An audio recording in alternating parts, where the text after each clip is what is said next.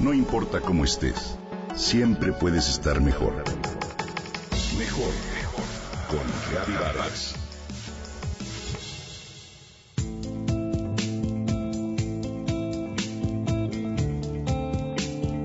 La autora española de libros como Dime quién soy y Dispara, yo ya estoy muerto, nos presenta su más reciente novela, Tú no matarás, con la que vuelve a cautivar a nosotros sus fieles lectores.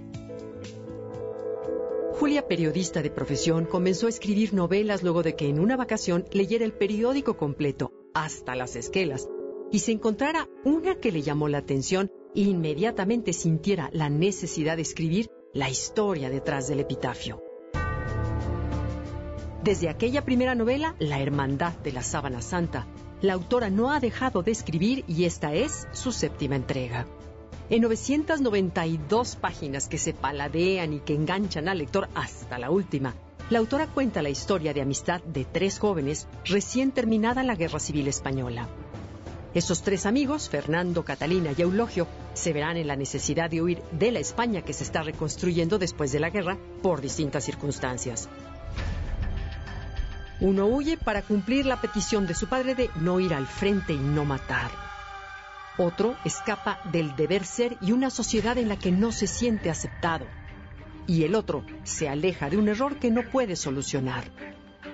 A lo largo de cuatro décadas seguiremos los sucesos que marcarán la vida de estos tres amigos, incluyendo la Segunda Guerra Mundial, el nacimiento de un hijo, la muerte de un padre, entre otros. Los hechos tendrán lugar alrededor del mundo en ciudades como Madrid, Alejandría y París, pasando por otras como Lisboa, Santiago de Chile y Suiza. Mis personajes y yo, así como mis lectores, somos de viajes, cuenta la autora. Por eso, elijo diferentes destinos que sirvan como escenario para mis novelas. En Tú no matarás, en particular disfruté mucho enfocarme en la Alejandría cosmopolita de aquella época, una ciudad de aventura donde todo era posible. A lo largo de tres partes del libro, la autora describe aspectos de la vida cotidiana que casi 80 años después de acabar la Guerra Civil Española siguen vigentes. La España de los vencedores y la de los perdedores. De fondo también se vive la Segunda Guerra Mundial y cómo los sucesos de la época van marcando las decisiones y el camino de sus personajes. El peso de la conciencia en esta novela descansa en la frase que le dice a Fernando su padre. Tú no matarás. Hijo, tú no matarás porque ningún hombre es el mismo después de quitarle la vida a otro hombre. Y Fernando el protagonista pasará toda su vida midiéndose ante esta súplica de su padre.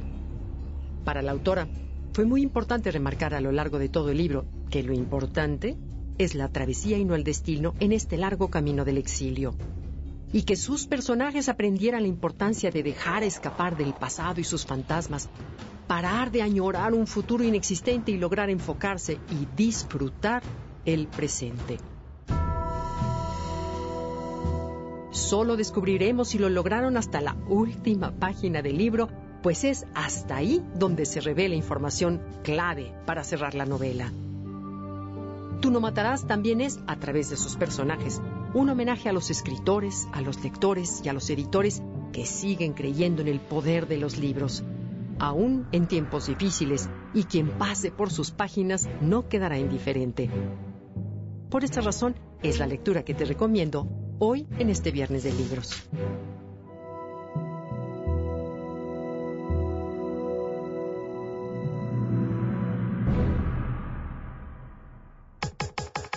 Comenta y comparte a través de Twitter. Gaby-Vargas. No importa cómo estés, siempre puedes estar mejor. Mejor, mejor. Con Gaby Vargas.